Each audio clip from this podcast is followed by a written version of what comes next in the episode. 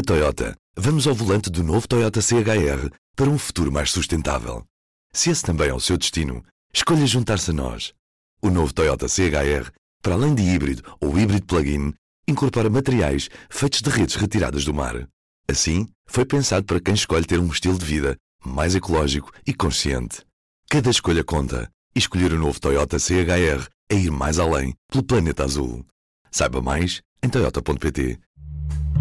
Este é o Poder Público, a semana em debate pela secção de política do público. Helena Pereira. Vanessa Pazes. São José Almeida.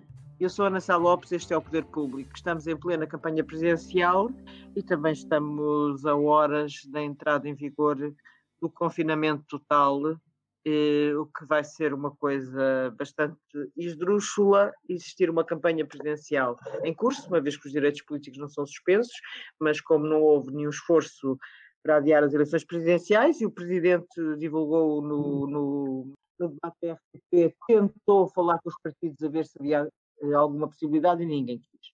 Como ninguém quis, vamos ter uma campanha eleitoral na rua enquanto está toda a gente em casa. Acho que isto deve ser uma coisa absolutamente uh, extraordinária. São José Almeida, o que é que achas sobre isto? Pois, como tu disseste, é uma situação esdrúxula, é uma situação nova, mas todos nós estamos a viver situação, uma situação nova a nível nacional e eu concordo que o, o, o, estado de emergência não pode suspender os direitos políticos nem as campanhas políticas um, e como tu disseste, para haver acordo para adiar isto tudo teria ter, tido que ser em setembro e outubro, porque há prazos que a própria Constituição e o regime eh, democrático obriga a que se respeite a Constituição e a Constituição impõe prazos para a sua própria revisão. Um, e, portanto, passado esse problema que não foi tratado na altura, uh, neste momento teremos uma campanha eleitoral nova uh, em que candidatos irão fazer campanha, sabe-se que o professor Marcelo Rebelo de Sousa não irá fazer campanha de rua, até porque ainda ninguém percebeu muito bem se ele está em que tipo de isolamento profilático ou não profilático, ou em que tipo de isolamento, um, mas tem limitações e não pode é estar. Vigilância passiva, acho é, que o nome é, é vigilância é, passiva, estar, eu nunca tinha ouvido. Pronto, tem que estar, tem que estar quietinho, sem contacto com muitas pessoas, pronto, com aglomerados. Uh, também nenhum deles pode estar em contactos com aglomerados, porque as atividades de campanha têm que obedecer ao distanciamento social uh, e às regras sanitárias. Bom, andando em frente, o que é que eu, que, é que eu acho disto? Acho que de facto vai ser uma campanha diferente, uh, que vai viver muito dos meios de comunicação, dos jornais, das rádios, das televisões, da campanha digital que eles façam usando redes sociais para transmitir comícios online, uh, debates, etc. Mas uh, que a vida é assim e a democracia é assim, e portanto tem que saber conciliar uh, todas estas condicionantes. E acredito que os candidatos terão todos o bom senso de respeitar as regras. Sónia Sapaz, vamos ter comícios em quando ninguém pode sair de casa? Não estão previstos comícios. Os partidos já disseram que algumas. Quer dizer, eu já corrijo a minha informação porque vai, é capaz de haver algum comício. Uh, o André Ventura não deixou isso muito claro. Mas a maior parte dos, dos candidatos já disseram que não fariam nem arruadas, nem uh, jantares, uh, nada daquelas típicas ações de campanha. Mas vamos ter uma coisa nova também destes tempos que, que, são comícios virtuais. Já houve alguns, são comícios online. Ainda no fim de semana a Marisa Matias fez um no Teatro São Jorge, emitido pela internet, e é uma coisa eh, muito diferente, muito estranha. As palmas batem-se de mãos levantadas em vez de, em vez de fazerem barulho. Um, e isso é, isso é um bom exemplo de como esta campanha vai ser eh, totalmente diferente das outras e por isso histórica e, e, resta saber, e isso é uma coisa que nós vamos tentar perceber também no terreno, é como é que os portugueses vão reagir a isso. Os portugueses confinados vão gostar ou não vão gostar de ver os candidatos na rua? Porque eles têm, têm coisas na rua, têm visitas, têm, têm ser arruadas, têm outro tipo de ações de rua, uh, desde que não impliquem com muita gente. Uh, como é que os portugueses vão reagir a isso? Isso é uma, é uma dúvida que é para esclarecer uh, por estes dias. Não estou certa de que todos vão gostar, uh, nem, nem estou certa de que todos vão criticar. Provavelmente teremos muitos portugueses a fugir dos candidatos enquanto vão às compras a correr a uma mercearia. Não sei, quer dizer. É possível. Há aqui, há aqui um risco. Provavelmente. Helena Pereira, a São José Almeida disse que não se percebe muito bem o que é que se passa com o Presidente da República em termos de Covid e qual é esta situação em que está. Eu também confesso que acabei por não perceber muito bem. Nunca tinha ouvido falar a vigilância passiva, a sério, mas pode ser ignorância minha. Só conhecia pessoas em isolamento profilático ou em isolamento por de facto terem a doença ou a infecção, o que é que se te oferece dizer? É uma palavra pois, que eu adoro. Acho que, que há aqui bastante desnorte nesta, nesta questão. Já ontem tínhamos falado sobre isso. Uh, não se percebe uh, algumas novidades realmente da parte das indicações da DGS uh, e, e, da parte do próprio presidente também não percebo como é que um presidente e uma pessoa que supostamente percebe tanto comunicação neste caso uh, do seu Covid, está tudo ao contrário. Eu estive, estava agora a ver na, na, página. Vocês sabem quantos comunicados é que o, o, Presidente fez e que estão na página oficial da Presidência sobre os, os seus testes Covid desde há dois dias até agora? Seis! Seis comunicados. O primeiro era uh, o presidente testa positivo, mas assintomático. A seguir era o presidente respondeu a inquérito epidemiológico. Depois foi o presidente testa negativo. Isto eram os títulos que estão lá. Depois o presidente já realizou novo teste. Depois o presidente testa de novo negativo. E por fim o presidente regressou ao Palácio de Belém, que é esse tal que fala na, na vigilância passiva não sei o que é que é a vigilância uh, passiva e era bom que esses, esses conceitos fossem uh, uniformes e fossem claros para toda a gente. E depois, este último comunicado tem aqui outro ponto que é, lembra aquela situação de ele ter um teste positivo e depois ter de, de vários testes negativos e referindo que os testes negativos, os dois, foram realizados pelo Instituto Ricardo Jorge, que é o Laboratório Nacional de Referência. Ora, se é o Laboratório Nacional de Referência, por que razão é que o Presidente da República República anda a fazer testes num sítio que não é o Laboratório Nacional de Referência. Isto é tudo, um, pronto, um desnorte, vou-lhe chamar desnorte. Nós vivemos uma altura absolutamente particular de crise pandémica, mas de facto, como vocês disseram ontem, não faz absoluto sentido que ainda não tenha ouvido uma palavra oficial. Ninguém ouviu ainda uma palavra oficial de uma entidade do Estado, da DGS, sobre a questão do Presidente da República estar infectado. Eu também acho isso uma maluqueira completa. Mas enfim, Olha, posso, posso, dar um contributo para da vigilância passiva, isolamento profilático, etc. Porque claro. nós fizemos algumas perguntas e só para vos dizer eh, as respostas, pronto. Há vários graus de vigilância ou de isolamento e isso tem a ver com o grau de risco que é atribuído à pessoa que esteve em contacto com um caso positivo. No caso do, do, do contacto ser considerado de risco ou de mais risco, uh, como aconteceu entre o Costa e o, e o Macron, uh, que era um almoço sem máscara, etc., foi considerado contacto de alto risco, é obrigatório o isolamento profilático. O isolamento profilático obriga a X dias em, em confinamento portanto, em casa, como fez o Costa. No caso do, do, no caso do isolamento ou da vigilância passiva, como, como foi aplicado à Marcelo Pelo Souza, Uh, ela utiliza-se quando são casos uh, de menos, menos risco. Pronto, foi, no caso dele, ele não foi considerado um contacto de alto risco, foi de baixo risco e, portanto, a vigilância não é isolamento profilático, é vigilância passiva. Implica que ele não faça certas coisas, não ande em aglomerações, não, como ele explicou. Um, foi isso que, que, nos responderam às perguntas que fizemos e pronto, espero ter contribuído para esclarecer alguma coisa. Obrigadíssima, mas eu confesso que não foi a primeira vez que ouvi falar em vigilância passiva e erro meu, provavelmente.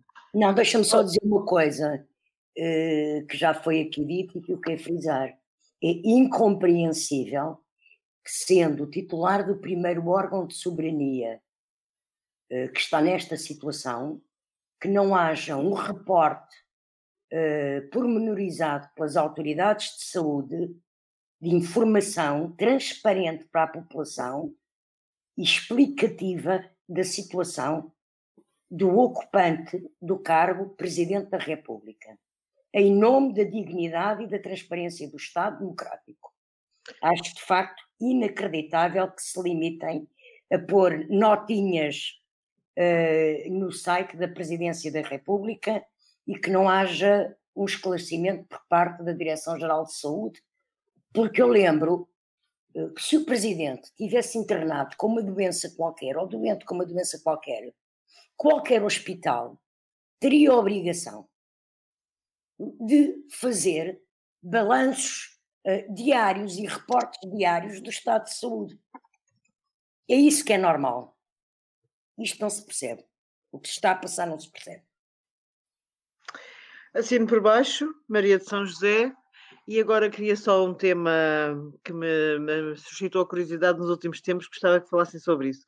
Uh, a JS deu a indicação de voto, uh, sugeriu que os seus militantes não votassem na, nem no atual Presidente da República, que se é recandidato, como muitos dirigentes do PS defendem, nem na sua militante mais desalinhada Ana Gomes, mas em Ana Gomes, em João Ferreira e em Marisa Matias.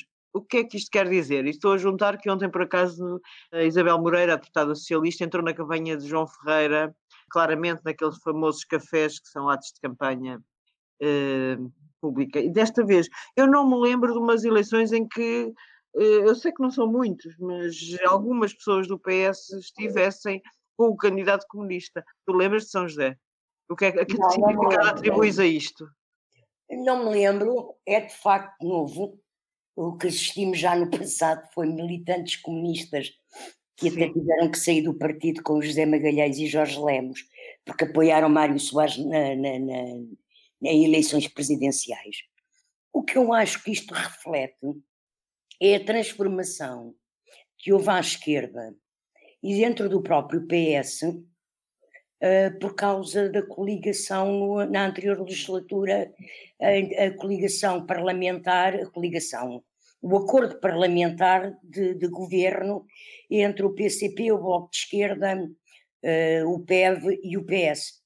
Uh, eh, e penso que essa, como o, o primeiro-ministro costuma dizer, e, e, disse muito enfaticamente durante esse, essa anterior legislatura, e dizia na sua moção como candidato a líder do PS, eh, era um muro que ele queria quebrar e depois até lhe chamou eh, que foi o quebrar do muro de Berlim.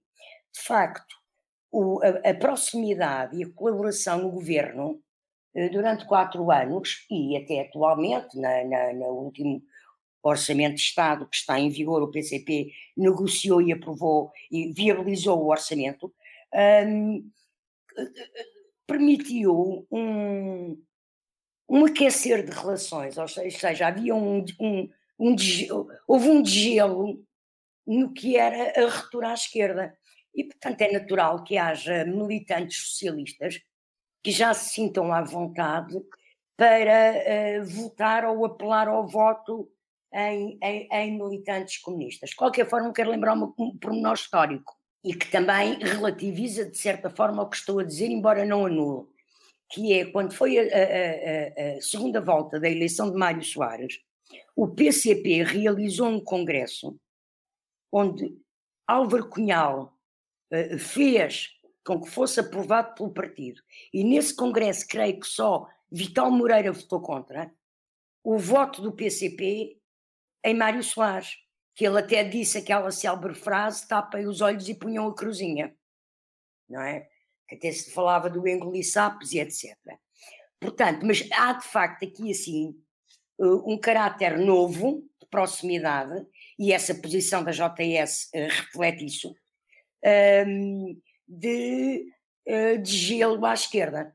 E é muito curioso que a JS, que agora tem um, um líder que por acaso aparenta ser Miguel uh, Costa, uh, que aparenta, ser da ala esquerda do PS, pelo menos do que se conhece do pensamento dele até agora, venha apelar ao voto apenas dos, aos candidatos da esquerda ao indicar, ao libertar os militantes da JS e eleitores da JS para os candidatos de esquerda, mas não incluiu o nome de Marcelo Rebelo de Sousa, que está a ser apoiado por bastantes figuras do PS. Sónia, o que é que tu achas sobre isso? De facto, é uma, apesar de tudo, o ministro mais à esquerda, ou que alegadamente encabeça a ala esquerda, o Pedro Nuno Santos, chegou a dizer, se não me engano, que se não houvesse nenhum, numa entrevista, se não houvesse nenhum candidato socialista a apresentar-se, votaria à esquerda. Agora dá a ideia que esta posição da JS, que pelos vistos também eh, será pronto, na linha de Pedro Nuno Santos, agora vem defender mesmo essa, essa, esse triângulo. Atenção, atenção que Pedro Nuno Santos, entretanto, já declarou em reuniões internas do PS que votava Ana Gomes. Sim, sim, não, e eu penso que externamente ele já apareceu na campanha da Ana Gomes. Eh, eu, exatamente, sim, Pedro, eu, aliás, posso me ter perdido, mas ia dizer, Pedro Nuno Santos apoia a Ana Gomes, mas o, o, a JS manteve a, a ideia da esquerda da, da total abertura. Eu acho que isto, ao mesmo tempo que a JTS quer dar sinais de independência em relação ao partido, ao PS, que, que não manifesta apoio a nenhum candidato, um, ao mesmo tempo que isso acontece, também acho que tem a ver um pouco com, a, com, a São, com aquilo que a São José disse, que é houve de facto uma aproximação uh, entre partidos que estavam historicamente afastados, como o PS e o PCP, e isso vai se refletindo nas mais variáveis uh, situações. No fundo, isto é quase uma consequência da geringonça, uh, é, uma, é uma forma da JTS também dizer que estava confortável com a geringonça e com a, com a solução que ela apresentou e que representou para o país um, e por isso são aqueles três e não aqueles três ou aqueles mais o Marcelo Rebelo de Sousa, que é um, um candidato que parte do partido apoia. Um, não, não consigo interpretar eh, muito mais do que isto. Para mim é um sinal de independência e uma consequência da geringonça. E não será também um sinal de que um, a sucessão do PS também, até nestas presidenciais, está assim a borbulhar, Helena Pereira. Estou a pensar, por causa da JS, obviamente sempre esteve próximo do Pedro Nuno Santos, ponho todos os líderes da JS defender Pedro Nuno Santos, que não esconda ninguém que quer suceder a Costa. Sim, porque em todas as decisões, em todas as decisões do PS está sempre presente essa, essa tensão entre, entre quem quer fazer um, um caminho mais à esquerda ou mais ao centro. Uh, eu, eu por acaso, deixa-me só dizer isto, quando vi, quando vi esta, esta posição da JS, uh, pareceu mais que era uma, também uma, não sei, uma preocupação de quem pensa mais à esquerda no PS com, uh, com o que está a acontecer a, a, a 15 dias das eleições, ou ao menos 15 dias das eleições, que é todos os partidos de esquerda, todos os partidos da geringonça um, o PC e o Bloco fizeram questão de ter os seus candidatos e não há aqui um candidato a geringonça porque cada um quis marcar o seu espaço, tirando o PS, que teve aquela posição que, que sabemos qual é. Uh, mas essas campanhas não estão a ser muito mobilizadoras, isso vê-se pelas sondagens, tanto a campanha, os resultados nas sondagens da, da Marisa Matias e do João Ferreira, embora fiquem sempre aquém, uh, e, mas o que, que, fazendo contas, o que me parece é, uh, na pior das hipóteses, ou na melhor das hipóteses, de acordo com as últimas sondagens, a esquerda, Ana Gomes, Marisa Matias e, e João Ferreira, podem não chegar a ter 30% dos votos. Para quem olha para o país e vê que, por exemplo, nas legislativas, partidos de esquerda continuarão a ser, parece-me a mim, uh, maioritários, uh, no fundo, esta diferença uh, grande pode preocupar algumas pessoas de esquerda. E eu não sei se, se, se, também não é para, nesse sentido, para, para ajudar a, todo esse, a toda essa área da esquerda. Ok, o Poder Público Especial Presidenciais Diário fica hoje por aqui. Voltamos amanhã. Até amanhã. amanhã. Até amanhã. O público fica no ouvido. Na Toyota, vamos ao volante do novo Toyota CHR para um futuro mais sustentável. Se esse também é o seu destino, escolha juntar-se a nós. O novo Toyota CHR, para além de híbrido ou híbrido plug-in, incorpora materiais feitos de redes retiradas do mar. Assim, foi pensado para quem escolhe ter um estilo de vida mais ecológico e consciente. Cada escolha conta e escolher o novo Toyota CHR é ir mais além pelo planeta azul. Saiba mais em Toyota.pt